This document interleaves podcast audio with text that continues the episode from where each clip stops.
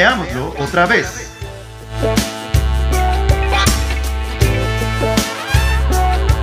Nuestro episodio de hoy, Sex Education.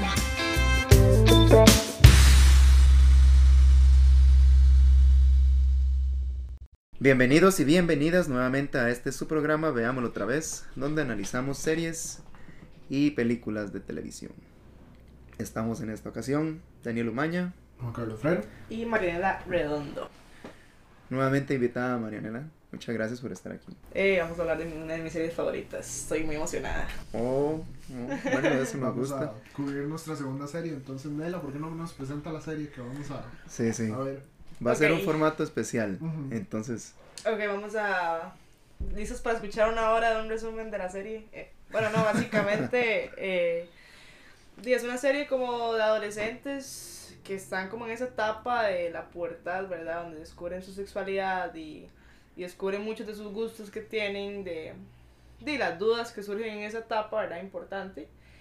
Y bueno, sale el personaje principal que es un chico como súper apartado de, de, de esta dinámica de, de, la educación, ¿verdad? Como de Occidente y de, de esas escuelas gigantes donde hay popularidad y de un montón de cosas más que yo creo que aquí no se ve tanto, ¿verdad? No quiere entrar como en esa dinámica, pero bueno, termina siendo eh, el terapeuta sexual de, de prácticamente de toda la escuela, ¿verdad? Eh, y básicamente es eso, la, la serie creo que, que recoge bastantes temas muy importantes. Eh, bueno, es importante decir que, que Otis, que es el personaje principal, es hijo también de una terapeuta. Entonces creo que también de ahí es algo importante que se desprende. Eh, y bueno, básicamente creo que, grandes rasgos sería eso, ¿verdad? No sé. vamos a ir ¿Cómo se llama la entonces. serie? Ah, sí. Ah, bueno, y lo más importante, sí, Sex Education, ¿verdad? Sex Education. Ok, genial. Me parece muy interesante que la serie empieza igual, igual a como empieza otras series de Netflix. Perdón. con la cosa de... no, no. Un día, perdón, una, una paréntesis, puse el audio descriptivo. Bueno, se me estaba configurando Netflix solo, Ajá. entonces era como. Se desprende una N roja y se vuelven mil colores. Entonces, así empiezan todas Así Netflix. empiezan todas las... Bueno, pero particularmente igual a como empieza Orange is the New Black con dos personas teniendo sexo desnudas. Mm, Ujú. mm. ¿verdad? A mí me pareció muy interesante que esta, esta serie, el primer episodio, la primera escena es eh, vamos. desnudos y sexo, sí. Sí. Igual a Orange is the New Black, ¿verdad? Quién sabe si es porque el sexo es como el enganche para que alguien... Sí, digamos, yo lo veo más por el lado del dispositivo narrativo. O sea, para Sex Education es mucho más vital enseñar, el, enseñar el sexo, exacto. Que para Orange is the New Black. Sí, sí, es cierto. Sobre todo y tocando la, la temática, digamos, de, del primer episodio, ¿verdad? Al inicio, que sí muestran de... No sé, es que Sex Education muestra algo muy, muy vacilón, digamos, bueno, ese sexo es como de que ella, ¿verdad? Es como súper efusiva, etcétera, y él realmente lo está disfrutando, ¿verdad? Entonces creo que también eso es como parte de ese enganche de, de decir, "Ey, esto no es como lo natural, Ajá, y es. o lo que uno Yo piensa. incluso, yo la incluso expresión va llegué a rara, pensar... pero es sexo porno. Ajá. Exacto, exacto, sí, yo sí. incluso llegué a pensar que el muchacho era, era gay. O sea, de- en, en- en el primer inicio de la... Del primer episodio, pues. Ajá. Ajá. Bueno, no sé, yo no la he vuelto a ver, es la primera vez. Ya veo las caras. de- pierdes, Daniel. Pero la cosa es que eh, el hecho de que se vea tan, Forzado. Eh, digamos, que está distraído en ese momento me hace pensar como que él, eh, no sé, ya después, en al menos en estos tres primeros episodios, que son los primeros que vamos a analizar hoy, no hay más que una intención de que él quiere ser el hombre más masculino que hay en la, en la serie. Pero la primera impresión, primera, primera, me hace a mí sentir. De hecho, yo lo tenía en las notas. Él tiene una proyección y una represión por ser homosexual. Pero bueno, lo voy a dejar ahí ya que vi las caras de mis amigos. Bueno, el personaje de Adam es muy interesante, porque Sí. sí. él sí es como ese O sea, es muy vacilón porque ya cuando Otis habla con él, etcétera, pero digamos, usted lo ve en todas las escenas, ¿verdad? Y él siempre haciendo algo sexual. Sí, siempre. O sea, él siempre, siempre. está por allá eh, dándole duro a una pared o, bueno, cuando se mete el chocolate enrollado de Eric. Sí, Es a mí- sorprendente. A mí ese no me pareció tan. No sé, es tan visceral, es una cosa tan Ajá, fuerte. ajá, ajá. Y digamos, como es un contexto cómico, uno no, no la No digiere da parte, risa. Ajá, ajá. Pero ya oyéndolo otra vez, uno dice, suave, suave, aquí es, es intimidación. Y no es solo intimidación escolar, no es solo bullying, es intimidación sexual. Ajá, exacto.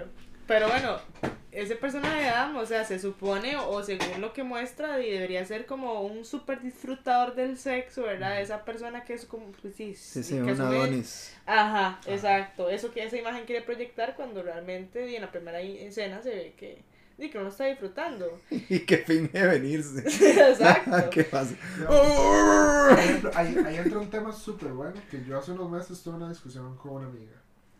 Ella dice, no hay nada más feo que cuando el mae está encima mío y lleva 40 minutos jugando demasiado macho y yo ya terminé hace mil años y el mae no termina y yo ya estoy cansada y yo ya me quiero dormir. Estoy harta. Exacto. Y yo, mae, eso es algo que a los maes no se nos enseña a pensar. Porque como la, la sexualidad en Occidente está súper construida alrededor de los hombres, es como, "Ah, por Dios, la otra persona siente. Sí, exacto. No, y digamos, bueno, yo cuando llevé un curso de sexualidad, ¿verdad? Como desde el aporte femenino, eh, se hablaba como de, de, de esa importancia de, de venirse al final del sexo, ¿verdad? Entonces, como el clímax y como entonces yo decía, ¿por qué no simplemente muchas veces no podemos disfrutarlo? Y no, y no ver eso como ya el punto, ¿verdad? Entonces yo decía, sí, es que este mae puede ser que sí lo haya disfrutado, ¿verdad? Obviamente en la imagen se ve que no, pero, pero ¿por qué tiene que fingir eso? Si di, realmente tal vez no fue tan necesario, si todo el sexo demás lo disfrutó, pero tampoco no estamos tan acostumbrados a eso. Y, y mucho menos a que un hombre no, no termine, ¿verdad? O sea, porque, yo no sé, o sea, el promedio de, de, de orgasmos o no sé cuántas mujeres realmente no han sentido un orgasmo en su vida. Sí. ¿verdad? Eh, pero di, el hombre se supone que siempre tiene que terminar y que siempre tiene que disfrutarlo, etcétera Y ahí hacemos ese, di, ese énfasis de que realmente los hombres no, di, tampoco son máquinas, o sea, puede ser que nos haya gustado y ya, Sí, sí. o sea, puede ser que lo disfruten.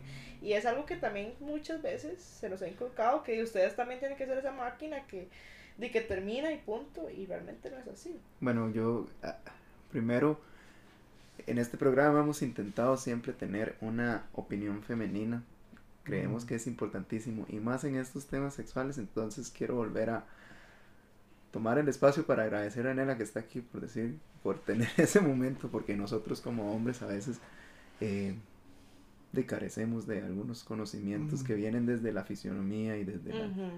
Y desde ser mujer también social y todo, ¿verdad? Nosotros, eh, así que por favor, extiéndase en su feminidad, en todo, ¿verdad? Lo que nosotros no tenemos. Hay un tema que a mí me parece muy interesante, que empieza desde el principio a, a hablarse eh, de que los adolescentes comparten en el, eh, digamos, en el diario convivir sus experiencias sexuales con los demás. Ayer tuve sexo con ella, o esto fue lo que me pasó, o bueno, eh, la muchacha, las, o- las dos muchachas le dice una a la otra, es que Adam fingió que había terminado. ¿verdad? Entonces, este tema de compartir con los pares las experiencias sexuales, qué importante, pero qué tabú también es. Sí, sí. Sí, eso es parte también de, de la misma desinformación. Ahora que vos me decías que, de que carecemos como de la, de la otra visión, ¿verdad? Porque yo, tam, yo también, digamos, muchas veces digo, ¿de qué sentirá este mae? ¿Verdad? O sea, que, que- Y muchas veces carecemos de eso, o sea, estamos en una era, y están mis apuntes, de tanta información y aún así estamos realmente desinformados. O sea, realmente nos preocupamos por, por el otro, por lo que sienta, ¿verdad? Entonces, ahora que, que decís esto de los pares, es también como una continua desinformación muchas veces. Bueno, ¿cómo era la adolescencia de una mujer con sus pares? Eso es algo muy vacilón, porque ustedes piensan que nosotras no hablamos. No, yo no pienso. Bueno. No, no, yo sé que habla, pues, yo, yo, tengo una amiga desde que estábamos en el colegio, Nati, shout out a Nati, que Nati Saludos. es súper abierta con el tema sexual. Entonces, Nati siempre era de que estábamos en el colegio. Ah, sí, es que ahora en el baño estábamos hablando de que tal mae es feísimo y que ya le dieron la picha, que le tengo muy chiquitilla. Y sí, digamos, y mentira. la idea de que la mujer no habla de su sexualidad es. Pues voy a decir una cosa, o sea, no todas mm. tenemos ese nivel de apertura que tienen los hombres. Okay. Ah, sí. Porque realmente. no todos los hombres somos tan abiertos como Ajá, pero todo el mundo lo piensa. Pero la sociedad sí. Eh, si les das esa posibilidad de apertura. Sí, porque de nosotras, bueno, di, yo no con todas mis amigas hablo de sexo. Yo hablo con mis amigas cercanas. Mm. En cambio, digamos, de los hombres eso es muy diferente. Porque yo siento que cuando están en un ambiente mucho más abierto, sí son capaces de, de como de socializar esas, esas experiencias, ¿verdad? Lo que yo percibo. Ahora, con, yo hablo esas cosas con mis amigas y ellas me las comparten también. Y eso que yo me considero una persona de pues desinhibida en el área sexual, ¿verdad? O sea, de que no me importa decir, más es que ese man no se le paró, o, o no sé, o es que no lo hace bien, o no sé, lo que sea, ¿verdad? Por ejemplo, ahora que yo trabajo en un gimnasio, tenemos un ejercicio que es como un movimiento de cadera, entonces la vez pasada le digo yo a una compañera mía, Madre, ese madre no puede hacer ese movimiento, imagínese cómo coge.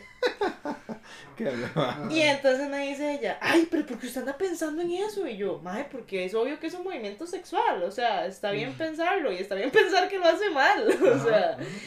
Y entonces la madre, Dino, es que yo no sé, yo no ando pensando en eso. Pero obvio lo piensa, o sea, es que hay cosas que, que bueno, pero, pero sí estamos muy castradas en ese sentido, o sea. yo creo que es esa Y yo creo que nosotros los hombres cuando llegamos a hablar en público acerca de nuestras experiencias sexuales, nunca va uno a escuchar, madre, vieras que no se me paró. Ajá. porque es la idea de que, que demostrar que es el más machín. Usted tiene que ser el mae más viril y el mae que se ha, sí, el mae que se ha acostado con todas las vecinas y las mamás de las vecinas y todo, ¿verdad? Eh, porque la sociedad a nosotros nos indica que con nosotros, con los pares, tenemos el poder en, en tanta hayamos tenido muchas experiencias sexuales. Entonces yo, soy... Una experiencia de hablar mucho con lo que dicen ahora. Yo para hablar de sexualidad hablo mucho con mis amigos cercanos. Pero con desconocidos, hasta cuando me cuentan historias, si no es en el ámbito clínico, ¿verdad? Yo digo, ¿para qué me está contando? No me interesa. Pero muchas veces lo que pasa es que nosotros vivimos, y ese es el fenómeno de Facebook también, mm. que tenemos una nube de personas a nuestro alrededor que... Eh, que son como nosotros, ¿verdad? Que nosotros podemos tener esas conversaciones con nuestros amigos y todo eso. Pero hay mucha gente eh, que tiene desvirtuado el valor de la amistad. ¿Verdad? Entonces que yo tengo que ver como a mi amigo, le demuestro que yo soy eh, el hombre, ¿verdad? Así fuerte y que yo tengo la experiencia y que yo todo esto, ¿verdad? Que a mí me parece muy bonita esta relación entre Otis y y Eric. Porque ninguno de los dos, los dos son vulnerables en su mismo momento, ¿verdad? Independientemente de que sean, eh, de que tengan una inclinación o cualquier inclinación sexual, los dos son vulnerables y están entendiéndose en esa vulnerabilidad los dos. De hecho es una amistad muy genuina. Ay, es, hermoso, Mayo. en los medios.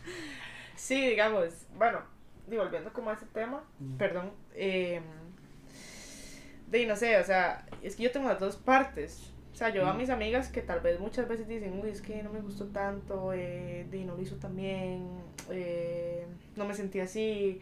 Oigamos, tengo una compañera que la vez pasada me dice, es que sentí que el madre se puso como, como demasiado, eh, no sé, como de, tratando de mostrar cosas, parecía más bien como, no sé, que estaba como cantando reggaetón, yo no sé, porque me decía puras obscenidades y yo lo volví a ver y yo decía, madre, este madre, ¿qué está haciendo? Y tengo la, el otro punto de vista de, de los madres, ¿verdad? Que es como, y yo le jalé la cola y yo la vi disfrutando. Y yo, madre, ¿usted realmente está seguro de que ella está pasando la bomba? y tal vez ni siquiera lo hizo. Pero tuvo que decírmelo porque es lo que ve en las porno, yo no sé. Bueno, yo me quedé con la pregunta, en la de cómo era esa relación entre pares eh, desde la adolescencia para una mujer. Con la, respecto a las conversaciones en torno a la sexualidad. Ah, ok. Ah, yo creo que yo no había entendido la pregunta Sí. que le había hecho Daniel. O sea, su pregunta es para Anela que cómo, ¿Cómo lo vivió como mujer? ajá, cómo era el, el tema de la sexualidad siendo adolescente, pues, Sí, entre mujeres. porque de yo siendo hombre y eh, desde mi adolescencia lo viví como hombre. La, o sea, ¿no le da la impresión de que la sexualidad masculina durante el, el momento de la adolescencia es demasiado homoerótica para la vida? Homoerótica. Sí.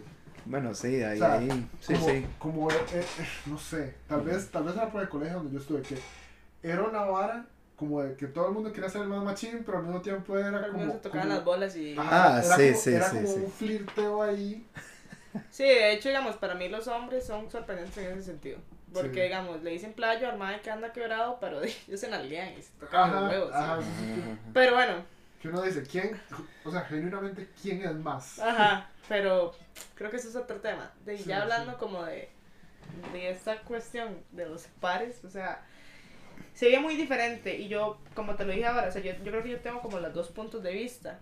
Porque yo sí he sido mucho relacionarme con hombres, tal vez como por el ámbito en el que me desenvuelvo, pero sí he tenido como, como esas dos partes, digamos, con mis, con mis mujeres, con mis amigas mujeres, jamás hablar de masturbarnos. Mm, O sea, eso es un tema hasta el momento que yo entré a la universidad.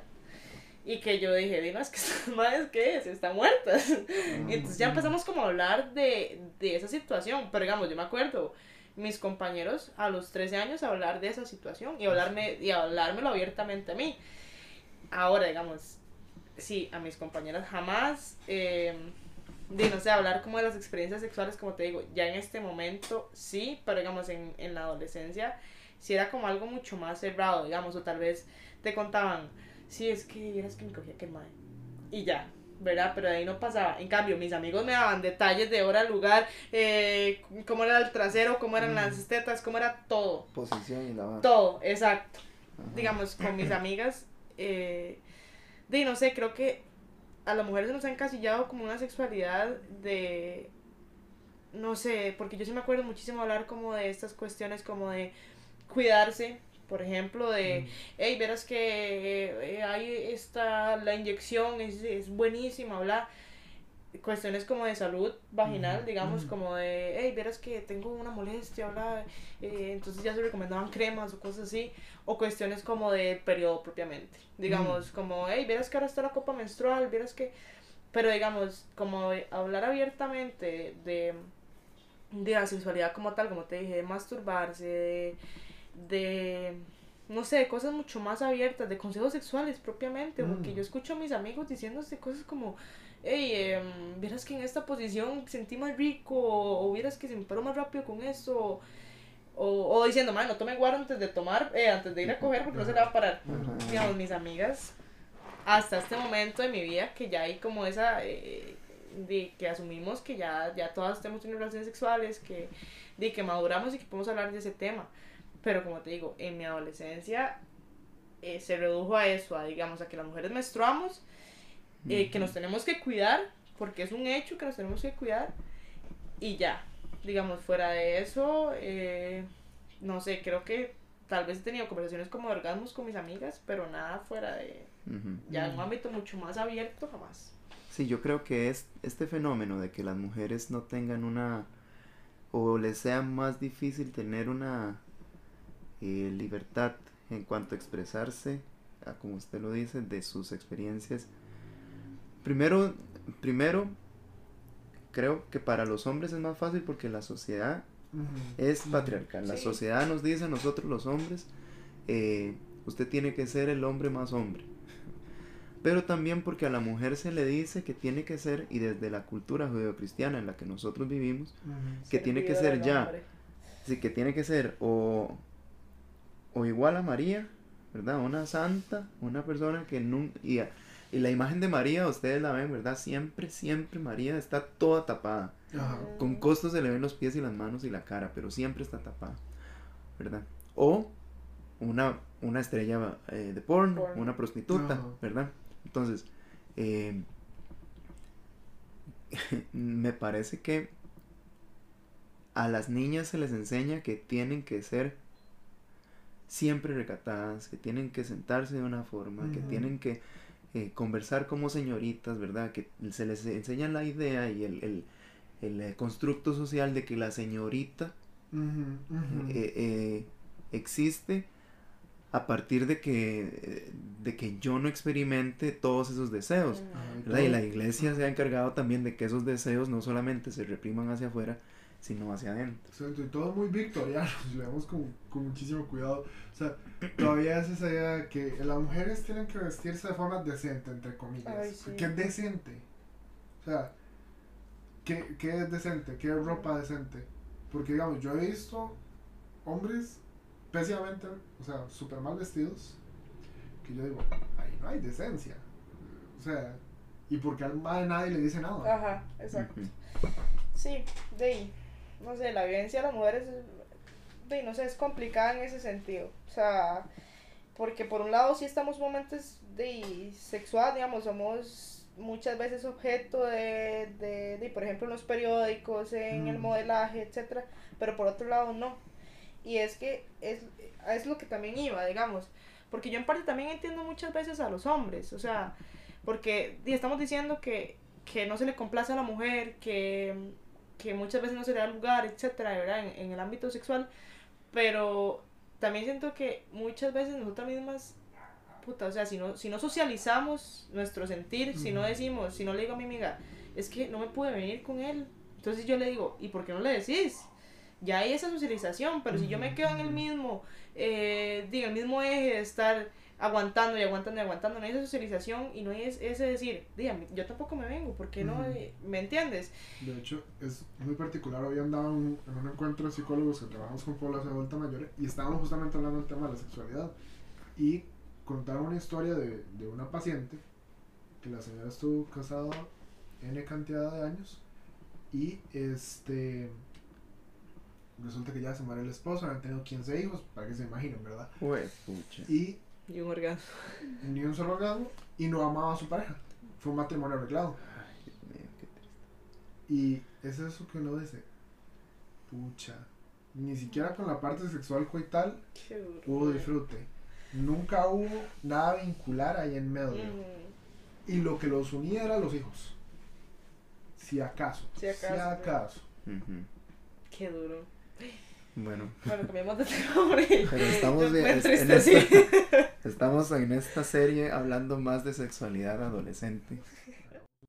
Una de las escenas más interesantes es cuando, o al menos del conjunto de escenas más interesantes, es con respecto a todo lo que gira alrededor de este personaje Adam.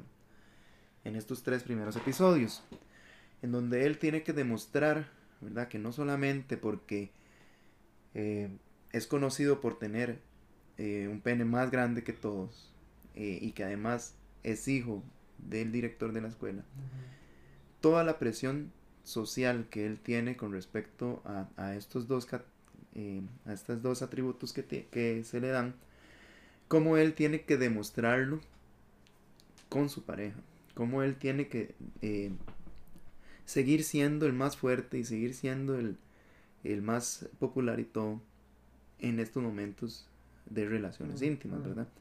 Entonces, yo me doy cuenta, o al menos viendo la, la, la- las escenas, me doy cuenta que él, cuando es violento con los demás, o cuando habla con, eh, con su papá, cuando tiene una conversación con otras personas, él está eh, proyectando Sí.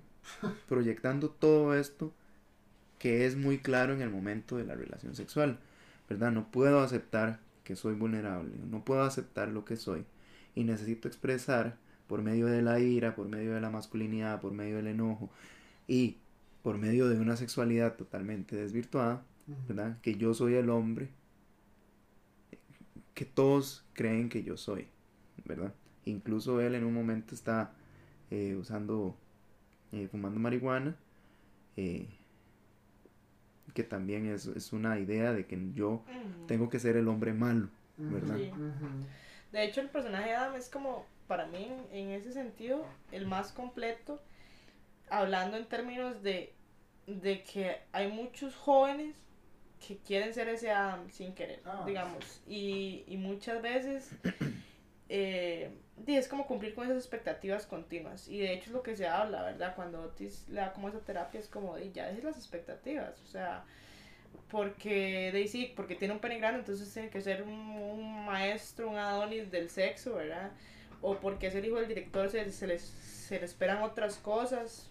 Eh, no sé, o sea, que sí, que se espera que fume marihuana, que no sé, un montón de cosas que, que son expectativas que es, es una lista de, de, tareas por cumplir que él tiene y que muchas mm. veces di, los jóvenes tienen impuestos, ¿verdad? O sea, ser el malo, ser eh, bueno en el sexo, ser un fumador, ser, em, eh, no sé, complaciente, ser esto, ser lo otro, y que muchas veces ni siquiera están disfrutando realmente, ¿verdad? Y ahí se ve en la escena de la de sexual y él lo dice muy claramente, es que yo ni siquiera me puedo contar en el sexo y estoy pensando que qué va a pasar si no me vengo, que, que, que si mi papá entre me ve cuando me estoy viniendo, que si... Entonces, yo creo que es eso, ¿verdad? Como de, de estar pensando y analizando muchas veces porque ni siquiera lo estoy disfrutando, es simplemente cumplir con, con, con un parámetro que me impusieron y que realmente yo ni siquiera quiero cumplir. Porque también, o sea, si no estaba disfrutando el sexo, entonces, ¿para qué lo hacía? ¿Verdad? Simplemente estaba cumpliendo con otro de sus listas de checks que tenía ahí. Y tras de todo, digamos, era como con las de las chicas populares, entonces calzaba todavía más en su lista de checks. Porque quién sabe si hubiera sido igual de complaciente con otra muchacha que no hubiera sido ella. De hecho, todas estas represiones sociales y familiares que él vive son transmitidas directamente al ámbito sexual, ¿verdad? Y yo pensando un poco en, en, en esto de la sociedad sexual en la que vivimos, yo me pongo a pensar muchas veces si estas represiones sociales y familiares que nosotros vivimos se podrían arreglar o digamos se podrían haber una mejora si nosotros tratamos los temas sexuales eh, de una manera más consciente, más eh, saludable, digamos, incluso como lo es la mamá de Otis, desde una manera terapéutica, ¿verdad? Que como, como todas estas tensiones sexuales que estamos viviendo, en realidad no son solamente tensiones sexuales, sino que son una representación y un, eh, una consecuencia de, de represiones que estamos viviendo a nivel social, a nivel familiar, a nivel cultural. ¿verdad? Si nosotros entonces llegamos a tratar la sexualidad que también nos haría no solo en el ámbito sexual, sino en el ámbito cultural y global, digamos. Un montón de cosas. Digamos, por ejemplo, ahora que dice esto, Daniel, hay una imagen que sacó la Asociación Demográfica Costarricense muy buena de la campaña de uso del condón, que sale un brazo con un condón puesto, un brazo totalmente extendido del condón, y dice, si un brazo cabe, usted también cabe ahí, una cosa así, lo que dice el eslogan. La suya cabe también. Ajá, sí que a mí me pareció súper inteligente la campaña, muy bien pensado. O sea, sí, en realidad. Pero, no sé, es que hasta eso, o sea, si vos te fijas en los comentarios de Facebook, ya hay un montón de... Ah, sí. Pero es que ese, ese hilo continuo de...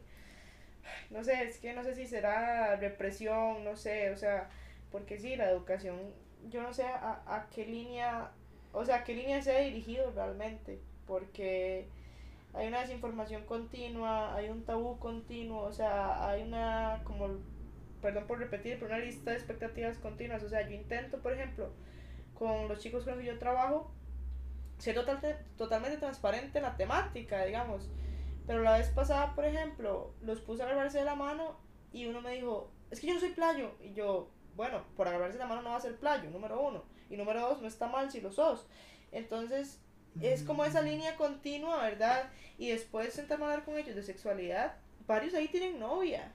Y en cualquier momento puede quedar embarazada, en cualquier momento pueden gustar otras cosas, en cualquier momento. Entonces yo hablo abiertamente con ellos. O sea, yo les digo, chicos, ¿será que ustedes usan condón cuando tienen relaciones sexuales? O otro tipo, de no, yo me vengo afuera. O sea, en pleno 2019 estamos hablando de ese tipo de cosas. Y es porque hay esa todavía, esa desinformación, ¿verdad? Que muchas veces, perdón, pero va dirigida por la iglesia, mm. de que, bueno, voy a adelantarme, no sé si están esos capítulos, perdón, pero, pero voy a adelantarme. Eh, sonidos, de vergüenza.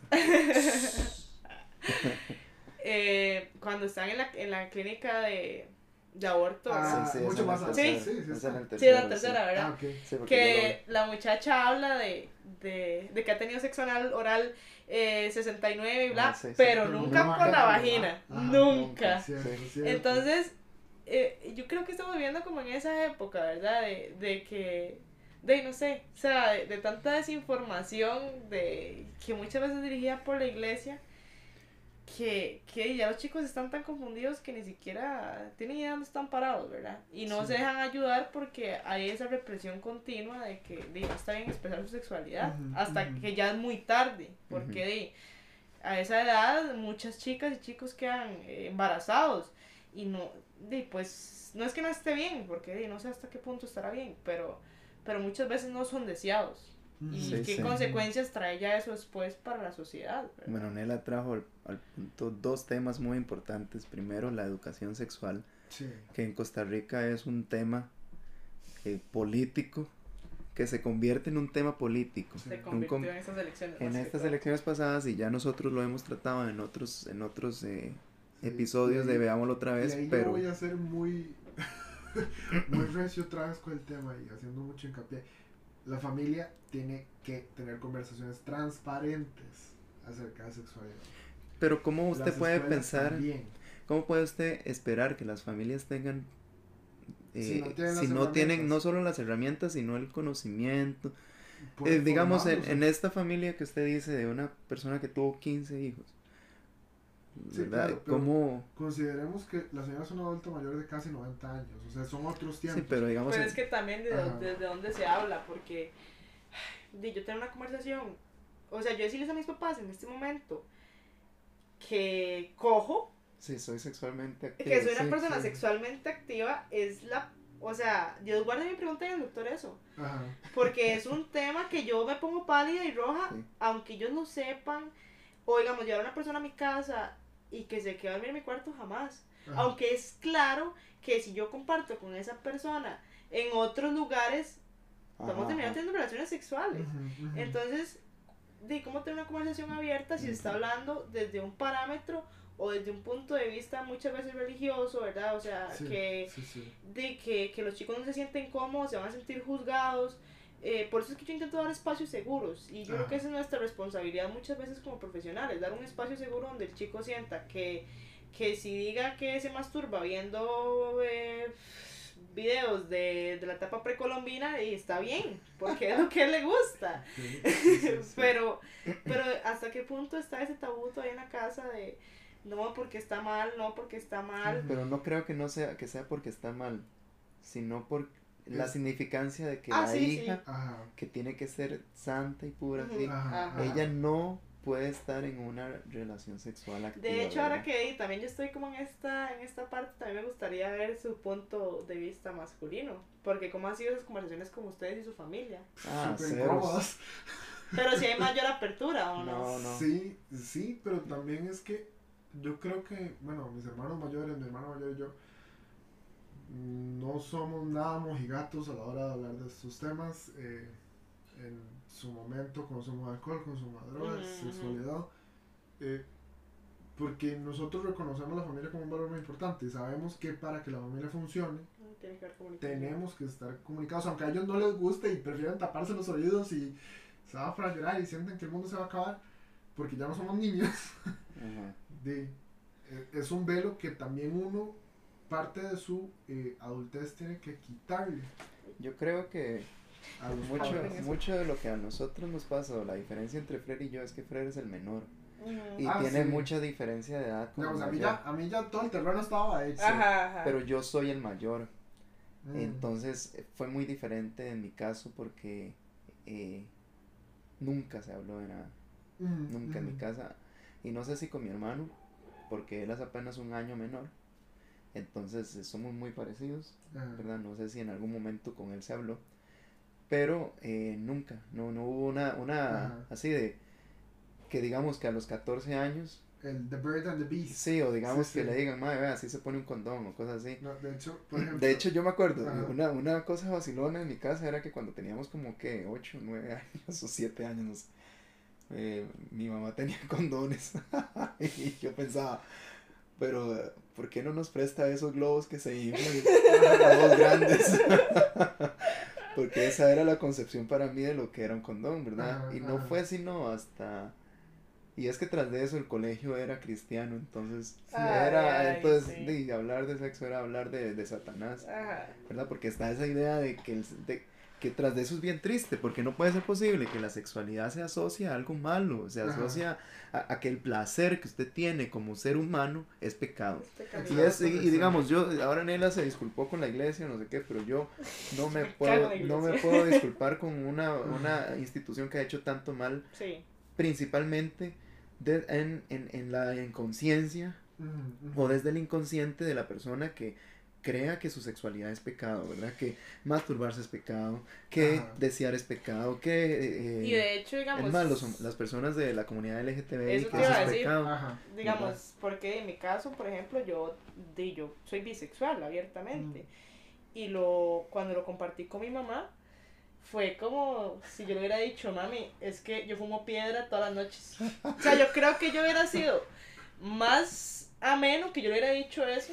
Sí, sí, mató a Ah. una persona. Ajá, exacto, mami, acabo de echar a una persona en una bolsa en el surquí, ayúdeme a... No, o sea, de verdad que la, la, la, la reacción fue totalmente adversa, o sea, fue una situación muy incómoda. Y entonces, digamos, yo me puedo pensar, mi hermana, digamos, por ejemplo, eh, tuvo dos hijos fuera del matrimonio. Y no, no estoy achacando nada, ¿verdad? Claramente, pero yo digo, di, es que, ¿cómo evalúan entonces los pecados, ¿verdad? Ajá. Porque, di, o sea, yo me siento como si yo fuera lo peor en este mundo. Y di, ella fornicó fuera del matrimonio, pero di, no importa. Entonces, digamos, Dios guarde yo hablar. Si yo tenía novio, podía como eh, medio hablar de la sexualidad, ¿verdad? O sea, como, ey, no sé, ser un poquito más transparente. Pero digamos, con parejas mujeres, cero. O sea, existe, sí, no sí. existe ese tema, es un tema muerto, o sea, no hay... eh, o sea, ni siquiera como decir, hey, ¿dónde andabas? O podemos conocerla o no. Sí. Digamos, en cambio, digamos, yo me acuerdo con un novio que yo tuve, que la mamá se sentó a hablar conmigo muy claramente y me dijo, vea, si ustedes papás no la cuidan, yo la cuido. Y me sacó así un fila de condones y me dijo, tome, si él no se los quiere poner, se los pone usted. Y yo, ay, qué bien, o sea, Ujú, ujú. de todo sí. bien porque fue clara conmigo y tener la, la, de la conciencia de que, de que hay relaciones sexuales de por medio. En cambio, de con mis papás esa, eso ha sido totalmente nulo. Yo creo que también eh, eso se, esa conversaciones no, no es cuando uno tiene 12 o 13, 14 años que se tiene que dar, sino que ese tipo de conversaciones es desde el primer comienzo de eh, la vida humana que Ah, tenemos que sí. empezar a construirlas. O sea, no es que yo voy a llegarle un, a, a decirle un chiquito de 3 años, mi amor, usted sabe que algún día se le va a No, no. se le va a parar y usted se la va a meter y la Ajá. posición, o sea, no le va a decir eso. Pero sí la construcción de que la sexualidad no es algo malo y que es natural y que nosotros podemos Exacto. hablar naturalmente de la Digamos, sexualidad. Porque lo que pasa, dame un toque, Fred, lo que pasa es Sí. que eh, hoy en día, si tengo un chiquito de tres años que, por ejemplo, dice la palabra pene, ya yo lo estoy satanizando. No diga eso, eso no es... Y ya yo estoy creando la idea de que en mi familia no se habla de penes y de vaginas. Entonces, cuando tenga 12, 13, 14 años, ¿con qué, eh, con qué qué va a razón? Sí, voy a llegar, papá, le metí mi pene en la vagina, no va a llegar. ¿O qué es la sexualidad? Exacto. ¿Verdad? Y algo, algo que no, digamos, como sociedad no hablamos en el tema de la sexualidad es el tema de los vínculos y la Eso que afectividad. a hablar justamente. O sea, eh, bueno, yo lo veo con, con la población que yo trabajo, ¿verdad? Que ya está en, la- en las últimas. No, no. Ya está- no, no, o sea, suena feo, pero ya, ya está cerrando Pero su, Sí, sí, sí, está ciclo, cerrando su ciclo ciclo. de vida. Entonces, eh, digamos, la sexualidad muta muchísimo en la población adulta mayor. La gente cree que el adulto mayor es asexual. Eso es una mentira. Los adultos mayores se masturban, tienen relaciones sexuales si pueden. Eh, y una parte muy, muy importante de la sexualidad del adulto mayor es lo vincular. O sea, a mí lo que me han dicho en consulta sobre todo es, yo extraño abrazar con alguien. Mm, sí. Eh, si está haciendo frío, extraño tener a alguien en mi cama. Ay, qué rico. Este, me hace falta agarrarme sí, de la mano con alguien. Sentir a alguien más desnudo, lo que sea. Exacto. Eh, y, y no necesariamente tiene que haber sexo coital, o sea, es la parte del acompañamiento, del cariño, de la escucha. Sí, sí. Eh, y y si, nos, si lo vemos en retrospectiva desde jóvenes, a nosotros no nos forman para cuidar el vínculo, nos forman para cuidar la relación sexual coital y punto. Sí, es algo totalmente divorciado una cosa de la otra. O sea, es sexo o es amor. Y más ahorita, digamos, yo siento que estamos viendo un punto de, de la historia donde no sé cómo explicarlo, que sí hay una separación total, ¿verdad? O cogemos o nos amamos, pero de ya las dos es como ya medio raro. O si cogemos y nos amamos, es matrimonio fijo. Ajá. Ah, Como, suave, revisamos eso, porque no podemos darnos el chance de disfrutar y ver a dónde va esto. Ajá, Ajá, exacto. ajá. Ya ese vínculo creo que, que cada vez se va perdiendo más. Y, y es por ese miedo de sentir, ¿verdad? Que y también muchas veces se nos, sí, se nos ha inculcado también como desde la familia, ¿verdad? Sí. Pero bueno. Sí, a mí me parece.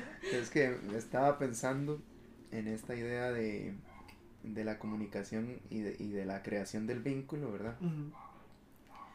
Y primero estaba pensando en que nosotros nos enseñan a ser adultos, pero que ese es el, el punto máximo de nuestra sexualidad, ¿verdad? Entonces, por ejemplo, y, y uno lo ve mucho en las series de televisión y en las conversaciones, que pensar en la sexualidad en la tercera edad hasta a veces les da asco a la gente. Ajá, y yo gente pienso, lo "Ma, sí, ¿Cómo es posible que usted piense que un ser humano teniendo sexo con otro es...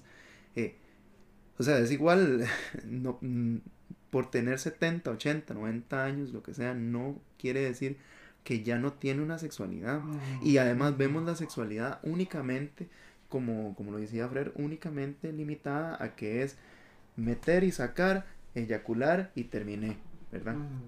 que, que mae, la sexualidad implica eh, comunicación, implica respeto, implica eh, vínculo, implica cariño, o a veces, a veces incluso implica eh, de nada más deseo y ya, pero implica algo, o sea, no es, no es, eh, no es nada más el hecho de que voy, meto, saco y punto, ¿verdad? Y que además eh, mi, mi, mi clímax sexual es de los 20 a los 45 y Ajá. que ya después es hasta eh, asqueroso Grotesco, quizás, sí. ¿verdad? Entonces eh, a mí me parece que tenemos que revisar mucho eso, más que todo con la población de la tercera edad, ¿verdad? Quitarnos ese tabú de que, mae, pero usted es viejito, ya, ¿para qué va a pensar en coger? No, huevo, de puta. Típico. A mí a consulta me llegan y Sí. me dicen eso. Me dicen, es que yo ya estoy viejo, ¿ya para qué? Y yo, No, mae, "No, para disfrutar. Yo, pues es parte de usted, no se la va a quitar hasta que se muera. Y ya se me quedan, se me quedan viendo y me dicen, la verdad tenés razón. Y yo, "Ah, entonces, Bueno, esto también me trae a mí un tema, por ejemplo, de la, la sexualidad en las personas con discapacidad. sí. Tema, tema poco explorado. Que sí, y que además es, eh, Poquísimo. no solamente es poco explorado, sino también es tabú, porque, Sí. porque se le da la idea de pobrecito. Sí, pero es que no solo es eso, o sea, volvemos a ese tema de lo vincular, porque digamos, muchas veces, eh, no sé, gente que pierde la movilidad del, del, de la parte inferior del cuerpo, es como, ¿y ahora cómo vamos a coger? Y yo, dime, hay otras formas, o sea, hay otra forma de explorar la sexualidad también, pero es que eh, eh, es demasiado reduccionista a- al coito, ¿verdad? O sea, no estamos hablando también de esa parte vincular. Yo me acuerdo, me hizo mucha gracia ahora que estás diciendo de, de lo de hablar, de etcétera. Yo tenía una profesora de, de, de educación para el hogar en el cole que la madre nos decía, Saludos a la profe. eh, que ya se murió, bastante viejita. ¿En serio? Bueno, Pero bueno, pero ahora se paz muerto teniendo relaciones con su esposa. pero bueno, ella dijo, yo creo que estábamos ya en sexto, o sea, tenemos 12 años, ya tenemos, éramos conscientes de lo que estábamos escuchando, y ella decía, es que en este momento estamos teniendo sexo, ¿verdad? Porque estamos comunicando, estamos hablando, estamos teniendo Sí, vínculos, ajá. Estamos y mis compañeros, ajá, y mis compañeros eran, ¡ay, Y ¿verdad? y sí, sí, Y entonces yo decía, Dios, o sea, es que tiene razón, o sea, estamos, en este momento estamos creando vínculos con otras Ajá. personas y posiblemente lo que vos decías, digamos, de, de esa cuestión del deseo, ¿verdad? Muchas veces también había deseos de por medio entre unos y otros y, y de ahí había un, tema sexual de por medio y no éramos capaces de, de explorarlo porque estaba vetado. Exacto. Ajá, Y no, no se nos enseña a hablar de amor también. De cómo el deseo sexual o, o la parte más erótica, si nos podemos hablar de psicoanálisis, no es necesariamente enfocada en el erotismo sexual. O sea, bueno, suena raro, pero no enfocada en el, en el erotismo sexual de que me voy a coger a la persona con la que estoy hablando. A veces hay momentos que el deseo se manipula a través de la conversación. Que. Qué rico quedarse a hablar toda la noche hablando tonteras con alguien. O qué Sí. rico también escuchar, veámoslo otra vez. Ajá. Prums. y es el momento donde todo el mundo sale del episodio. ya No, es lo escuchan- mejor. O, o digamos, también recuerdo, vuelvo, Mayera Rodríguez tenía estas frases chidísimas que era, eh, el placer es, es el primer santo de placer en la boca. Entonces dice, Ujú. "Di, qué rico fumarse un cigarro, qué rico tener una conversación, qué rico besar a alguien, tomarse una copa de vino. O sea, son cosas que no notamos. Y este ejemplo que nos trae Nela, hacemos relaciones sexuales todos los días con la gente. Pero como tenemos tan tergiversada esa idea de que el, el sexo es solo coito, es como no nos dejamos vincular, nos dividimos la parte afectiva, la parte emocional de el vínculo que estamos creando. Ujú. Y no estamos valorando realmente esos vínculos. Bueno, yo creo que desde un punto de vista de la terapia sexual, que porque es, por ejemplo, la mamá de Otis, no sé cuál es el nombre de ella. Jin. Ajá, desde el punto de vista de Jean. Eh, ¿qué, qué tan factible sería, por ejemplo, darle una, eh, no quiero decir consejo, pero digamos una, eh, Acompañamiento. sí, diciéndole a una pareja, bueno, esta vez en lugar de que él termine, acuéstense sin que, sin que él termine. Tengan relaciones, pero que no termine él, ¿verdad? Mm. Porque eso entonces haría que la, que la visión hacia la relación sexual no se tiene que dirigir específicamente hacia la eyaculación, sino que le daría la oportunidad a la pareja de explorar otras otras cosas. en la sexualidad que no necesariamente tienen que ir hacia la, hacia la eyaculación, ¿verdad? Eh, que yo, por ejemplo, me, pongo- me puedo poner a pensar que muchos de los problemas en la sexualidad de las parejas que están ahorita, eh, qué sé yo, que tienen 10, 15 años de vivir, ¿verdad? Es, el, es no solamente la monotonía, sino también el hecho de que eh, existe, eh, no está esta idea de que, de que la sexualidad no solamente es para eh, terminar eyaculando, Ajá. ¿verdad?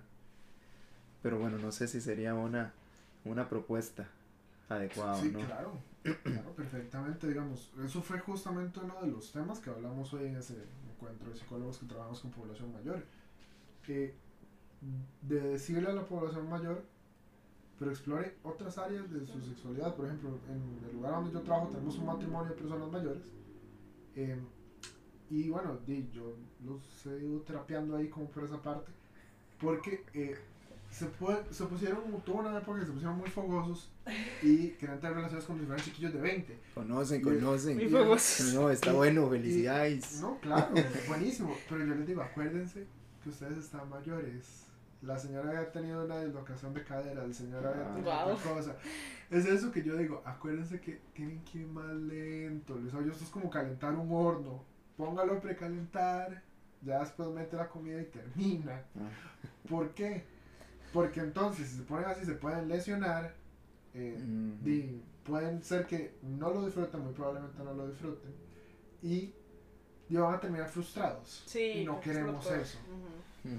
Bueno, y a, eh, de- a- a- a propósito de la frustración, eh, Adam se le reconoce que tiene una ansiedad de performance. Sí, sí, sí. ¿Cómo se traduce performance? Desempeño. de Desempeño, Ujú. una ansiedad de desempeño, gracias Fred. Em, que precisamente, Yo creo que eso es muy masculino. Yo, yo creo que todos los hombres en algún nivel tenemos eso. No, las mujeres también. sí, Sí, porque mm, normalmente a la mujer se le espera como una película porno. Ah, ah, sí, pues claro. claro, claro o que sea, sí, sí, sí. que gritemos y que estemos, eh, no sé, que tengamos movimientos sexuales, súper sensuales y que todas nos movamos como, como en un video de danza, o sea, y no todas somos así. Y, y yo supongo que también es para usted, o sea, obviamente ustedes también lo dijeron, porque se espera mucho de los hombres. Pero, pero sí a las mujeres hay como ese sentido de que yo quiero como que de una vez venga y me quite los pantalones y sea todo como una película porno y realmente no. Sí, que precisamente todo lo que es, eh, eh, de, los besos, por ejemplo, ¿verdad? En una, en una película porno uno no va a ver 15, 20 minutos de besarse, de estar haciéndose así en el pelo, ¿verdad? A no les da como mucho miedo esa idea de que esas, esas fazadas, esas construcciones irreales se estén metiendo en los dormitorios. Sí, obvio, no, y están ahí. Sí, sí, a mí me parece súper feo, digamos, eh, en, en, mi práctica de sexualidad de todo, yo me he distanciado mucho del mundo del porno porque yo digo, ya, ya es demasiado. Esto es basura, le está haciendo daño a mi cerebro. Entonces, yo ahora lo veo como una visión un poco más objetiva. Y yo digo, madre, qué feo que un adolescente es como casi que su primer contacto con la sexualidad del sexo opuesto a través del porno. Qué, triste que además sea la pornografía la maestra lo, lo, primero que hable hacia el adolescente de sexualidad, ¿verdad? Que va, ¿cómo es posible que el papá no le pueda decir o la mamá no le pueda decir, eh, o quien sea que esté a cargo del niño o la niña, no pueda acercarse y que él halle en el porno la escuela de cómo es que se hacen las cosas, ¿verdad? Entonces, eh, volviendo a esto de Adam, esta ansiedad de desempeño, creo que viene mucho con esto, ¿verdad? Que no solamente es por el sexo per se, sino que está más relacionado con todo lo que tiene que ver con, la, con lo que la sociedad dice que tiene que ser, que tiene que, que tiene que, que ver también con la relación con su padre, que es una persona estricta, una persona que, ¿verdad? no... Hasta si lo vemos con, con mucho cuidado, no, no es por ser eh, excesivamente simbólico y tratar de leer cosas a donde no las hay, pero el apellido hasta suena muy fuerte. Groff. Exacto. E, es un nombre muy masculino, un apellido muy fuerte. Adam. Como alemán. Exacto. O sea, se espera mucho de una persona con ese nombre de una vez. Y hay una carga dolorativa muy fuerte. Bueno, y Otis no tiene al papá cerca. Y Otis no tiene al papá cerca. Y de hecho, si lo Pero la relación de ellos a mí me encanta, la de la mamá y de Otis. Ah, sí. Chísima. Sí, sí. Bueno, a mí me parece. Me parece muy, a mí me muy parece. sana en muchas cosas. Sí, porque también. sí, Eso, a mí me pareció. Me pareció esto de. Eh, que va a dejarle el inhalador a a la fiesta. A la fiesta. Ah, sí, eso está Esa ansiedad de separación que tiene la señora, como no se roben a mi bebé, aunque yo sé que nunca, o sea, yo sé que ya dejó de ser mi bebé, pero no se roben a mi bebé. De hecho, digamos, yo siento que esa cuestión de no poder masturbarse es algo muy simbólico en ese sentido, o sea, de una que castrante. exacto, o sea, de que de que una vez no puedo masturbarme, no puedo entrar a esa etapa ya de, de donde me empiezo a independizar porque y no puedo. Porque simboliza para la relación familiar simbolizaría que yo me estoy separando de mi mamá que me necesita que esté ahí, ¿verdad? Que incluso uno lo puede, eh, lo puede observar también eh, cuando ella está intentando escribir el libro de eyaculación en adolescentes y ella no puede. Y a mí me parece interesante que ellos aborden este tema de que una persona que es terapeuta sexual tiene problemas, no necesariamente en su sexualidad eh, directa, porque tiene muchas parejas y todo, sino en, su, en la sexualidad de una persona que ella ah, estima, que, que es su hijo, ¿verdad? Como ella no puede eh, observar en su, e, en su interacción, en sus decisiones, por ejemplo, cuando va, que él le dice, Mae, no se meta a mi cuarto. Y ella toma la decisión de meterse al cuarto y además le lava la sábana y le deja la sábana doblada. ¿Cuál es el mensaje que le está diciendo ahí? Primero, me metí en su cuarto. Después, no me importa lo que su privacidad. Y tercero, felicidades porque ahora conocemos, yo conozco todo lo de la sexualidad de mi hijo, que no sé qué tan... Ajá. Eso me recordó una frase de los poderes mágicos. respeto tu privacidad tocando la puerta, pero reafirmo mi autoridad como padre en todas formas. Sí, sí, sí. Qué buena. Qué bien. Los... sí, sí. Excelente, sí, sí. Pero, eh, y eso también en, la, en unas primeras escenas se ve, digamos. O sea, como Otis también, a pesar del chalo no ser como un personaje o sea, en el sentido de que no tiene una personalidad tan fuerte, él también tiene que cumplir esas expectativas, ¿verdad? O sea, mi mamá es terapeuta sexual, yo tengo que masturbar. Ay, el montaje. Entonces él monta el hecho de que se masturba con una, peli con una porno de hace como 80 años, empezando por ahí. Sí, sí, esta, eso que no dice, Entonces ella lo dice, de hecho ella le dice, bueno, lo de crema fue un poco exagerado. Pero pero es eso, ¿verdad? Ese, ese continuo de, de expectativas. O sea, yo creo que la serie es, es importante por eso, porque nos enseña de, que los jóvenes sim- están simplemente muy bombardeados. Y bueno, nosotros los tuvimos, eh, pero en este momento yo creo que el acceso a la información y a la tecnología hace todavía más simple eso, ¿verdad? Porque antes de yo no sé si ustedes tienen que pegarse, porque yo me acuerdo, por ejemplo, en la escuela, un compañero mío haber llevado una revista porno y que se dieron cuenta y fue lo peor de la vida, ¿verdad? Yo Pero me digamos, acuerdo haber tenido que imprimir fotos o con las barajas de naipe de Pilsen. Oiga, wow. oiga. Pero es, digamos, ya Sí, esa, sí. esa complicación no hay, o sea, está un paso del teléfono, está un paso de la compu. Ajá. Estamos fusionados. Exacto, entonces, eh, y como lo estamos hablando, o sea, la pornografía es la primera maestra, la- el primer encuentro sexual que tienen, y, y, y todo mal. Y es, adic- y es adictiva. O sea, se vuelve adictiva. Hay, hay estudios a nivel neurológico que dicen que funciona cómo funcionan las drogas en el cerebro. Que se deterioran las mismas áreas que se deterioran cuando usted consume cocaína, Ujú. crack, éxtasis, cualquier droga. Sí, exacto. No, y entonces de ya qué, qué concepción de la sexualidad tenemos, ¿verdad? Y yo creo que también en esa escena de Adam se ve, digamos, que Amy, que es la novia, dice así como, uy, sí, ¿verdad? Y tócame las tetas y esto y lo otro y... y, y, Sí, sí. Y hasta qué punto era una porno para ella también. Ajá. Yo también, eh, Sí, que ahora, o sea, hasta que veamos una pausa. Es cierto, si lo vemos ahí con cuidado, también podría haber ansiedad performance para ella. Porque tiene que cumplir el, el script del porno. Sí, exacto. sí. No, gracias, Nela, porque nosotros como hombres, en nuestra inutilidad de de entender el mundo femenino. eh, bueno, hay un tema, hay dos temas que nos quedan por fuera y que quisiera tratarlos, ojalá no tan rápidamente, pero por el tiempo quizás. Eh, hay uno que es importantísimo para mí que cuando la mamá eh, empieza a tener como muchas parejas sexuales, pero Ujú. con ninguna de ellas quiere ninguna seriedad, llega uno de ellos a decir, eh, ¿por qué no desayunamos? o ¿por qué no vamos a una cena? y no sé qué, y ella es súper clara en su momento, le dice, no, un momento, es que yo no quiero, no estoy interesada en ese tipo de relación, yo creo que usted agarró una idea equivocada, ¿verdad?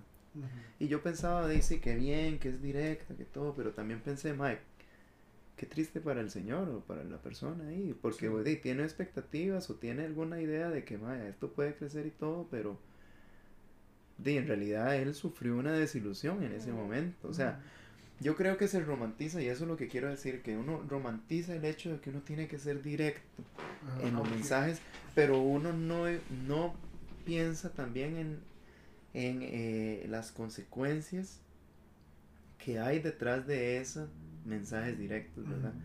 Que bueno, eso es parte de la dificultad que hay en, en, en relaciones humanas, o sea, no es nada más que yo soy directo y punto, y entonces ya con las cosas claras bien, sino que muchas veces las cosas no están igual de claras para las dos partes, que es en este caso, y qué podemos hacer nosotros eh, ante ese escenario.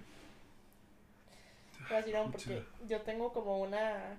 un- yo tengo como un punto de vista muy diferente, porque yo más bien lo veía como. De, normalmente el, el que tiene esa postura es el hombre, digamos, Sí. en la mayoría de series, entonces, o de películas, o de lo que vemos.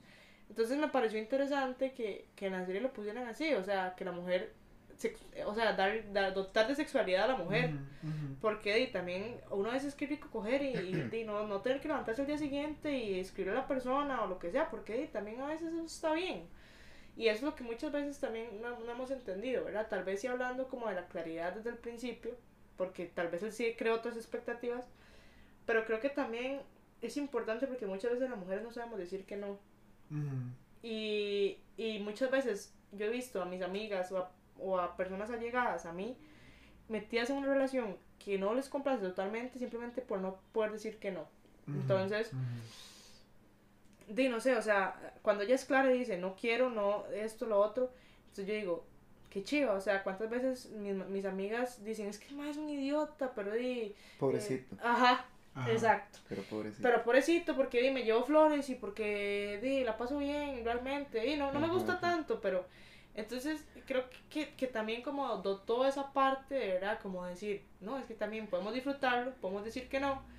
Eh, Yo creo que una buena conclusión que yo sacaría entonces es que ya sea inmediatamente o ya sea y muy adentrada en la relación, el momento va a ser incómodo y van a ver, eh, siempre van a jugarse expectativas y siempre van a jugarse Sí, es que son deseos relacionales y todo, pero que cuando es directa en ese momento, desde el inicio, hay un impacto emocional, pero no es tan grande Sí, sí, y no tan dañino tan como cuando, sí.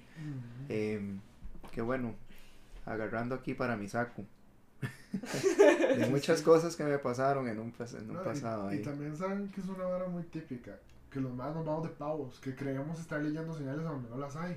Ujú. Sí, también, y eso eh, también me lleva a otro tema que es eso como de la friendzone. Ajá, eso no que existe. digamos, no existe. Es lo que iba. Que digamos, de muchas veces los hombres, porque es que a eso me hace mucha gracia, porque como La te zona del dije, amigo. como te dije, o sea, muchas veces eh, la idea de la mujer es romántica, de que somos puro sentimiento y puro amor, ¿verdad? Entonces, em, de como que todo se lee desde esa parte, ¿verdad? No podemos tener una relación hombre y mujer siendo compas porque de ya un cariñito significa que, que, que te gusto, conmigo, sí, sí, ajá, que, Que- tiene deseos sexuales sobre mí, pero digamos, es esa, es esa sensación de que las mujeres no podemos decir que no. Y volvemos a ese tema, ¿verdad? De que, de no, lo que somos, somos, eh, dime, frenzoneó de una vez porque, de no sé, yo, yo había sentido que sí, pero de, al parecer dijo que no.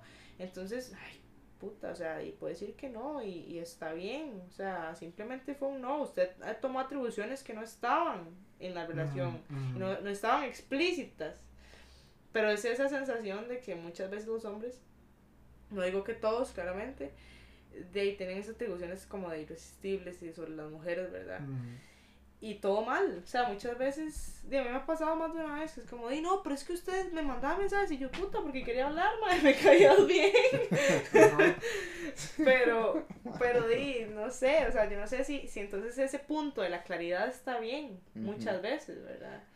Y muchas veces también uno no es claro y, y creo que volviendo al caso de cuando la comunicación con, de los padres con los hijos tampoco es clara por el temor de de, de romper Ujú. cosas de esas, Mm. esa- ese tipo de relación y que la relación va a cambiar, ¿verdad?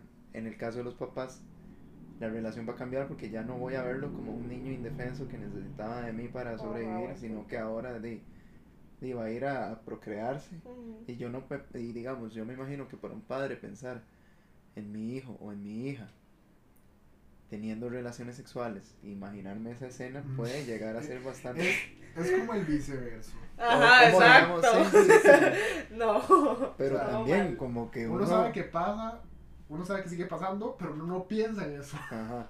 No, pero no necesariamente bloqueado. tiene que ser que uno lo imagine y, lo, y, y, y le ponga imágenes, pero sí reconocer el Analizarlo, hecho, sí, sí, ¿verdad? sí. Reconocer que, Ujú. mae, que como adolescentes viven en una sexualidad y no Ujú, negar el hecho de que, mae, si no lo hablamos, si no lo hablamos entonces no va a coger, mae, mentira. Exacto. mentira, si no lo hablan aquí, lo hablan afuera. Y si no lo hablamos en la familia y lo tratamos como de una manera adecuada y como nosotros eh, queremos educar a nuestra familia, pues lo van a hacer afuera. Y en el barrio a nadie le, a nadie le teme la lengua para decir, madre, que usted ya tiene 12 años, ya cogió con cuál carajilla, madre. ¿Verdad? Eh, que hay prácticas, por ejemplo, eh, grotescas totalmente, por ejemplo, en Colombia, de, de que tienen relaciones con burros y así, que eso nace desde la, desde la falta de comunicación con la familia, Y ¿verdad? no, no solo en Colombia. Yo hace poco estaba hablando con bueno, en una amiga Colombia de no mis en hermanos, Colombia, sino- que, sí, sí, que la madre veterinaria y dice que en Guanacaste, San Carlos es muy común. Ah, sí, los pobres que- gatos. Sí, con gatos, gallinas, vacas, yeguas, caballos. Todo o sea, lo que tenga hoyo. Sí, exacto. Y, y eso con es el que... tubo, con la... Exacto. Con la yuca. Sí, sí. Ay, no, Bueno, la famosa no. yuca, sí. Pero tú eres un adulto mayor, man, qué pena. ¿En Ser serio? un adulto mayor. Pobrecito. Ahí Bueno, está. pero igual es Ahí que... está la respuesta a No, las no. cosas. Y ahí había, digamos, ahí había mucho autocuidado, porque el señor se, se dedicó a darle forma a la yuca y todo, o sea, lo que, lo que hizo fue no lubricar lo suficiente, por algo se partió la yuca, pero bueno. Ah, O Wow, sea, no, sí no. que sabe todavía esa historia, man, Sí, sí, no, o sea, quitándole de lado lo sensacionalista, lo gracioso y todo, o sea, era una persona que estaba explorando su sexualidad, ya siendo mayor, con mucho cuidado y di por una mínima desinformación, el tema de la lubricación y la penetración anal fue que le pasó este accidente y se volvió ridículo nacional. Sí, exacto. Sí. No, hay Bueno, muchas que- cosas, y más de una vez yo he escuchado historias muy heavy de esos, de, por culpa de desinformación, como una muchacha Ujú. que se le quedó pegada a una botella. Porque de a donde empezó se le hizo el vacío, ¿verdad? Y, Ajá. ¿verdad? Y y ahí se le quedó el vacío. Entonces, y también, o sea, es que no solo con la desinformación va de ese lado, ¿verdad? Porque nos estamos yendo como a un lado muy, y como lo dijo Juanca, muy sensacionalista, muy vacilón. Pero de ahí, esa desinformación lleva a enfermedades venéreas, a embarazos no deseados, embarazos no es. a... Infecciones, lesiones. Exacto, a lesiones, porque muchas veces también, o sea, no sé, a- a- eh, también lo dijo ahora bien claro, a, a como decepciones, Ajá. ¿verdad? Muchas veces también, porque esa desinformación de como Adam, digamos, o sea, yo él pensé estaba que era así. frustrado. Sí, yo pensé que iba a ser así. Ajá, Pero pero me... ahora que lo estoy viviendo, quizás no era lo que me habían. Exacto, Sí, sí. lo que me habían Y planteado. hablando de esto, de, de está lo del embarazo adolescente y el tema más controversial y uno de los temas más controversiales, al menos aquí en Costa Rica, desde la política incluso, es eh, el tema del aborto, Sí. que se trata en el capítulo 3 de esta, de esta serie que estamos analizando. Eh, bueno, y es bien eh, complicado este tema, porque hay posiciones muy, muy eh, diversas en todo lo que es la sociedad costarricense, ¿verdad? Que incluso este es uno de los temas que define cómo nosotros nos eh, vivimos políticamente en. Costa Rica, cómo es eh, que se desestima una persona porque eh, apoya el, el aborto Ajá. o porque yo soy cristiano y yo no puedo o que creer en la el aborto. temática de los desfiles sea un feto. eso, Ajá. bueno, Por sí. ejemplo, para mí fue súper chocante. Yo soy católico. y- no, no voy a decir que soy practicante porque sería una mentira. Yo rezo, esa es mi práctica. Y yo fui a hacer la romería y había mucha consigna. Ujú. Y para mí es un tema que, por ejemplo, a mí me divide muchísimo. Porque yo estoy a favor eh, del aborto terapéutico, a favor del aborto en caso de violaciones y tal. Y yo considero que el aborto ya eh, más, el, el más no terapéutico y más de este estilo, debería ser la última medida. Porque deberíamos tener una buena educación sexual. Y deberíamos ser mucho más fiscalizadores con los hombres, hasta los mismos hombres, a la hora de cómo practicamos sexo. Es que sí, digamos, eh, es que es todo un tema, ¿verdad? Pero digamos, por ejemplo, esta, esta propuesta que tuvo, no sé si ahorita sea ley o lo que sea, de que sea penalizado el hombre que se quite el Ah, condón sin Sí, consentimiento. claro, sí, sí, sí. Y eso es, o sea, es totalmente importante. Y es sorprendente ver que en redes sociales la gente comente. Y entonces, ¿cómo se van a dar cuenta? Y entonces, ¿eso qué significa? Entonces, ¿estás preocupado por el hecho de quitarte el condón? O sea, eso no significa más que eso. Entonces, eh, y sí, claro, o sea, es la última medida. Pero digamos, a mí algo que me marca un montón de, de toda esa escena o de toda de todo el tema en la serie es cuando se vuelve la otra señora y le dice, yo estoy más arrepentida por los hijos que tuve que por los hijos que, que no tuve. Y, y yo creo que eso también a mí me duele muchísimo en muchos sentidos porque de, yo estoy en una población donde estoy muy cerca de los chicos, donde, donde comparto mucho con jóvenes, con madres adolescentes, con abuelas que se responsabilizan de hijos. Y yo digo, es que a este chico, a esta chica no lo quisieron. Y, y en algún momento se va a dar cuenta. Porque, a o sea, es tan notorio que obviamente uno en su infancia eh, no se da cuenta de esas cosas, eh, no, no es consciente de- del grado de abandono, pero en algún momento te vas a dar cuenta. Y qué duro, porque yo creo que ahí es donde vienen muchas de las consecuencias que vivimos como sociedad, digamos, o sea, mucho, eh, mucho de lo de delinquir, de, de, todos los daños, etcétera, emocionales. Y es por eso, porque no hubo una maternidad deseada y, y de, por más triste que suene, qué feo que la persona que te Ujú, tuvo que amar por ujú. primera vez, de, no esté ahí para vos. Entonces, de, no sé, o sea, creo que, creo que para mí esa escena fue reveladora en ese sentido. En este Ujú. tema de la salud pública, y bueno, y de la salud en general, eh, creo que a nosotros nos eh, tenemos una influencia grandísima y, y- y- y que nos define y con el hecho de que la salud es simplemente la ausencia de la enfermedad, Sí. ¿verdad? Y nos, eh, entonces en este tema del aborto, por ejemplo, eh, la salud es únicamente física, ¿verdad? entonces em, eh, la salud, como lo menciona Nela, la salud social, la, la salud emocional, todos esos tipos de, de acercamientos a la salud, no son temas que deban, o digamos, eh, no se toman como temas en consideración cuando se habla del aborto. Entonces, el tema del aborto muchas veces es controversial porque involucra eh, decisiones muy difíciles eh, para todas las personas involucradas, ¿verdad? Pero yo me pongo a pensar qué es más difícil.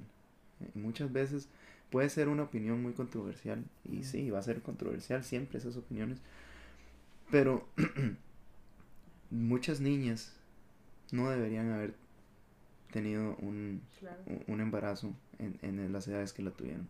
Y tenemos que darles las oportunidades a las niñas, no solamente de no tener el embarazo, sino de surgir como personas. O sea, cuando De usted... no sentirse mal por haber tomado esa decisión. de- pero, exacto, pero cuando usted tiene haber un 14 apoyo. años, Adecuado. es que digamos, cuando usted tiene 14, 15 años y lo obligan a parir, a partir de los 15 años, su vida, y, y aunque suene muy feo y aunque suene con la maternidad es de todo, su vida no es la misma. No, jamás. Y usted perdió la adolescencia, perdió su juventud en eh, cuidando a un niño, que muchas veces incluso eh, es producto de una relación impropia.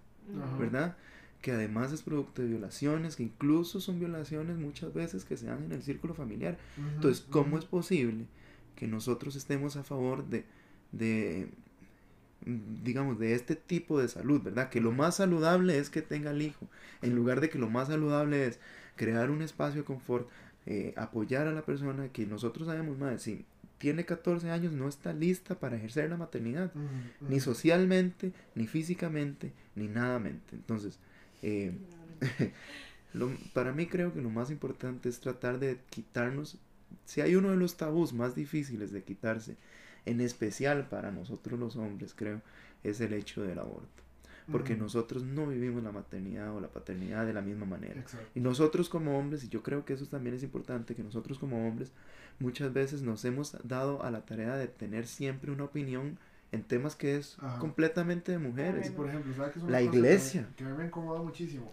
Cuando un madre llega y le dice súper como, ay, no aborte, nos vamos a hacer cargo. Y, y luego desapareció, no paga pensión, eh, ujú. no se hace cargo del chiquito, no hace nada vínculo emocional con el niño. Y lo medio llega a buscar ya más tarde, cuando está convaleciente o ya siendo adulto mayor y ocupa un Exacto. cuidador. Pero digamos, y es que volviendo sobre eso, es que muchas veces obligar a la madre es como decirle, "Ey, no, pero es que también hay otras opciones, como la adopción, ¿verdad?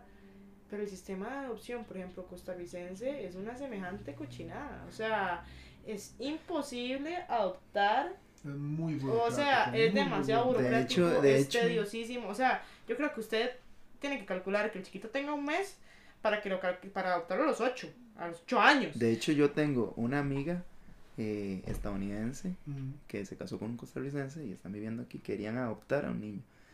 Y ella estaba frustrada. Decía, no puede ser posible que yo, solamente por ser extranjera, tenga que tener más burocracia. Imagínense, ya es burocrático, ahora por ser extranjero Ajá. es más burocrático, ¿verdad? Entonces, eh, esta idea, ¿verdad? Y esa es la crítica que uno ve siempre en las, en las redes sociales, que yo estoy muy de acuerdo, pero ojalá fueran esas personas eh, eh, ese mensaje llegar a las personas indicadas, pero el hecho de que uno diga estoy a favor de la vida es un discurso totalmente mediocre, porque estoy a favor de cuál vida. Estoy a favor de la vida, pero no cuando nace, no cuando ya Sí, es un no, niño que tiene que ser... parir. Sí, no a es- favor de los partos. Sí, pero es el mismo que dice, estoy a favor de que maten a los delincuentes, estoy a favor de que eh, a todas esas parias las, eh, las voten, a, a que en las cárceles que se muera toda la gente, estoy a favor, ¿verdad?, de que los indigentes los agarren y los tiren todos, o sea, no estoy a favor de la vida. Y eso es un discurso que para mí es importante criticar, es importante que uno pueda decir, "Mae, la vida humana es para todos los humanos, no para los humanos que se parecen a mí, o no para los humanos que tienen un, un- un salario mayor a tanto, no, incluso es más importante darle dignidad humana a los que no la tienen y nunca la han tenido. ¿verdad? Los niños que están ahorita eh, en, en estos albergues, yo no, no sé, no puedo decirlo, pero cuando yo estuve en la iglesia no me recuerdo una sola ocasión en que nosotros hayamos visitado los albergues como iglesia No, cristiana. El colegio que estuve yo, Colegio Monterrey, lo digo aquí, pero no puede ser posible que Sí, nunca haya habido una política en el colegio de ir a, a visitar o de, a- Ajá. de, a- de, de recibir. Digamos, a uno le hablan, exacto, a uno le hablan mucho del bienestar social y de entregarse por el prójimo y todo. No le enseñan a hacer obras por el prójimo, es una No, mentira. Eso es. Es mentira. discurso Es más, para es para el prójimo igual, eh, para el prójimo que se parece, Ajá. ¿verdad? Para, el, para dar la ofrenda a la iglesia. yo, te- yo tengo una anécdota muy interesante. Bueno, yo la recuerdo como interesante. Cuando estaba en la escuela, digamos, se hace el- este festival de la día por media calle, ¿verdad? Que son con mascaradas y todo. Eh, yo estaba en sexto grado y nos llevaron al Pani de Heredia.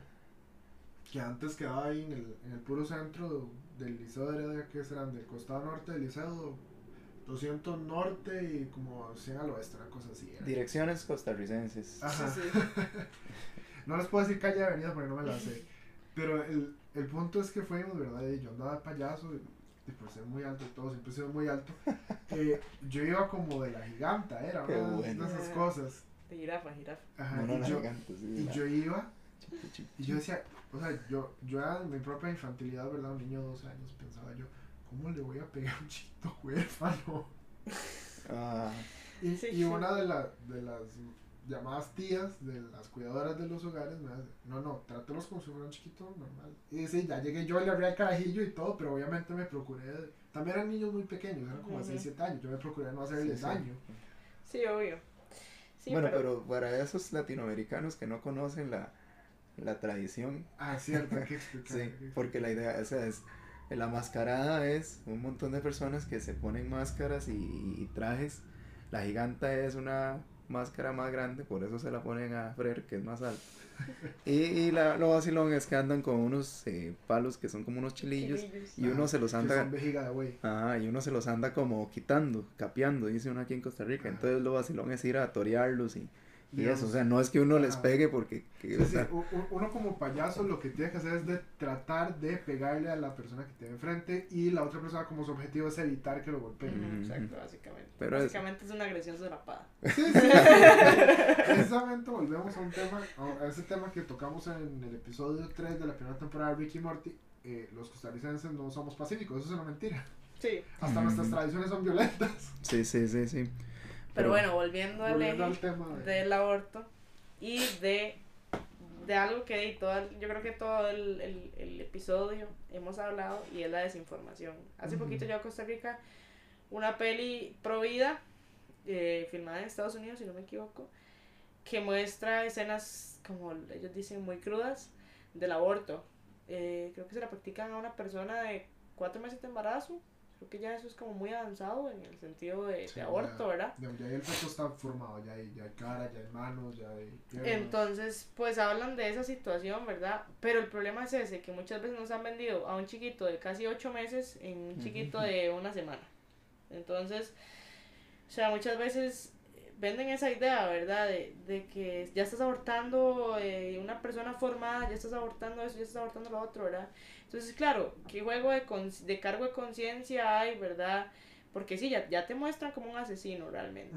Ajá. Eh, ya se pinta así porque, di, o sea, ya es un feto formado, o sea, ya le ves la carita, ya respira, ya esto, ya lo otro, entonces ya la gente dice, sí, sí, claro, es que ya es mi hijo, ya es esto, ya es lo otro, ¿verdad? Pero, pero no hay esa, esa realidad o esa verdadera información acerca de hasta cuándo es recomendable un aborto, Ajá. qué se está haciendo en, realmente en el aborto, eh, qué se forma en, esa, en esos momentos, qué capacidades eh, humanas hay en esos momentos, un montón de cosas que de verdad son necesarias que, que sepamos para poder tener una, un criterio verdadero y, y objetivo, porque, porque sí, o sea, yo, yo a veces entiendo, digamos, bueno, mis papás son sumamente conservadores y obviamente van contra del aborto, pero es que si están bombardeados normalmente por eso, yo digo, sí, es que o sea, no, no pueden tener otra imagen del aborto más que más que una asesina, o sea, si es lo que lo que vende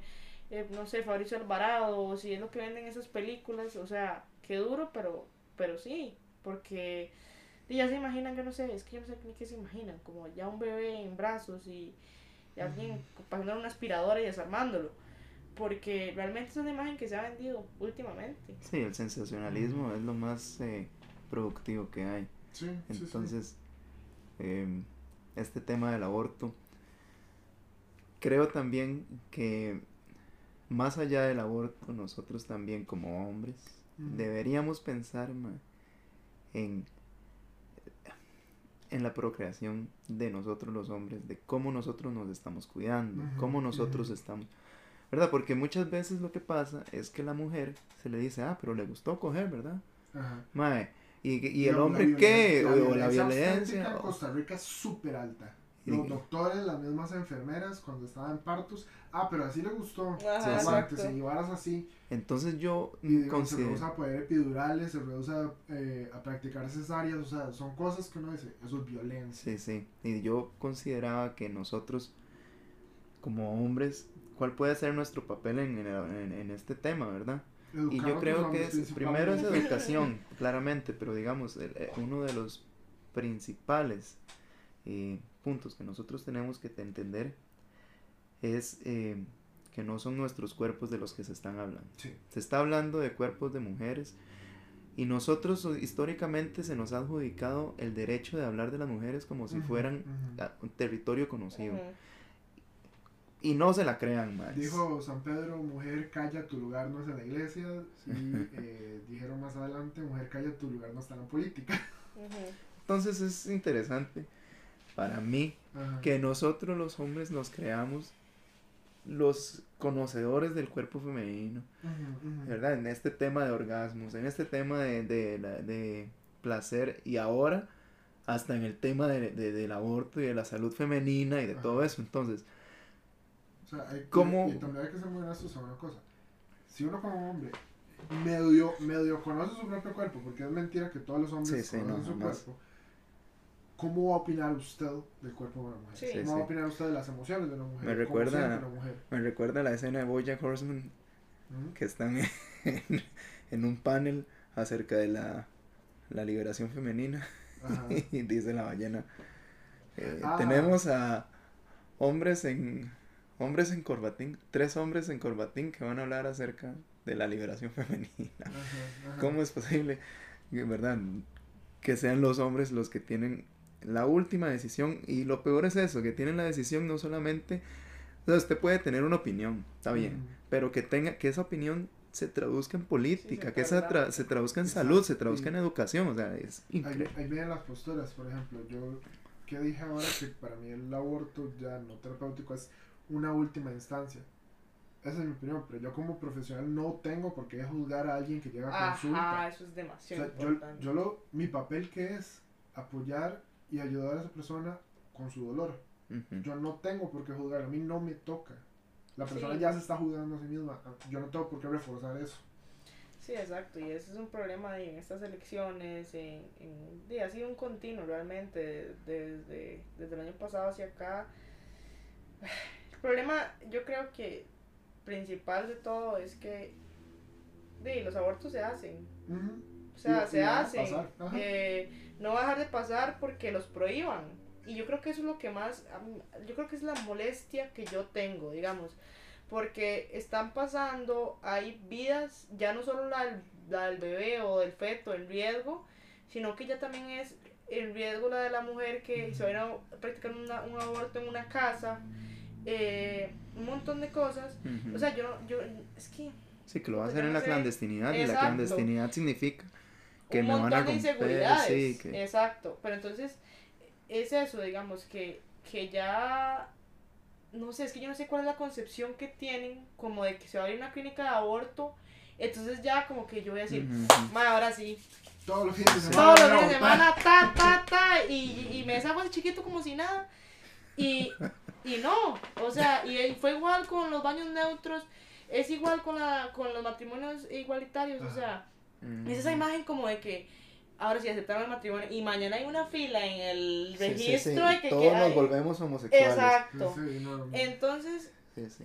no sé, o sea, de verdad que a mí eso, eso es lo que me molesta, o sea, no porque digan, es que es malo, va a dejar de pasar. O sea, Ajá. yo siento que más bien habría mayor control, eh, una Inclusive- mayor visibilización de, de la situación, de que Sí, sí, puta, se están haciendo Inclusive- 500 abortos al mes, o sea, el que- presupuesto para salud, para Exacto. esos. Inclusive podría haber reducción de los abortos. ¿Por qué? Porque la gente empezaría a cuidarse más, no tendría Sí, que sí. llegar al aborto. que exacto. tiene que empezar desde la educación Ajá, sexual, que ajá. los mismos que están en contra del aborto están en contra de la educación Ajá, sexual. Entonces, lastimosamente. Y probablemente es gente que nunca se ha puesto O sea, es una asunción, ¿verdad? No, esto no estoy seguro, no tengo datos. Probablemente es gente que nunca ha revisado cómo están ellos a nivel de sexualidad. o Ajá. ellas. ujú. O sea, gente que no sabe si realmente sus relaciones sexuales le llenan o no le llenan. Eh, si no sienten o no que su parte emocional esté creciendo. Si no sienten que lo vincular con su pareja valga la pena. Ujú. O sea, no, no se han hecho esos cuestionamientos. Y que quizás tuvieron una historia de poca comunicación Ajá, con o sus de que quizás padres. están metidos en una pareja de mierda y no Ajá. se quieren ir simplemente para, para aguantar el yugo porque Dios guarde y yo me divorcie. Ajá, Sí, exacto. Porque ese fue el yugo que Dios me puso. Ajá. Entonces, bueno. O él va a Eh, cambiar, o ella va eh, a cambiar. uf, eso es lo peor, sí.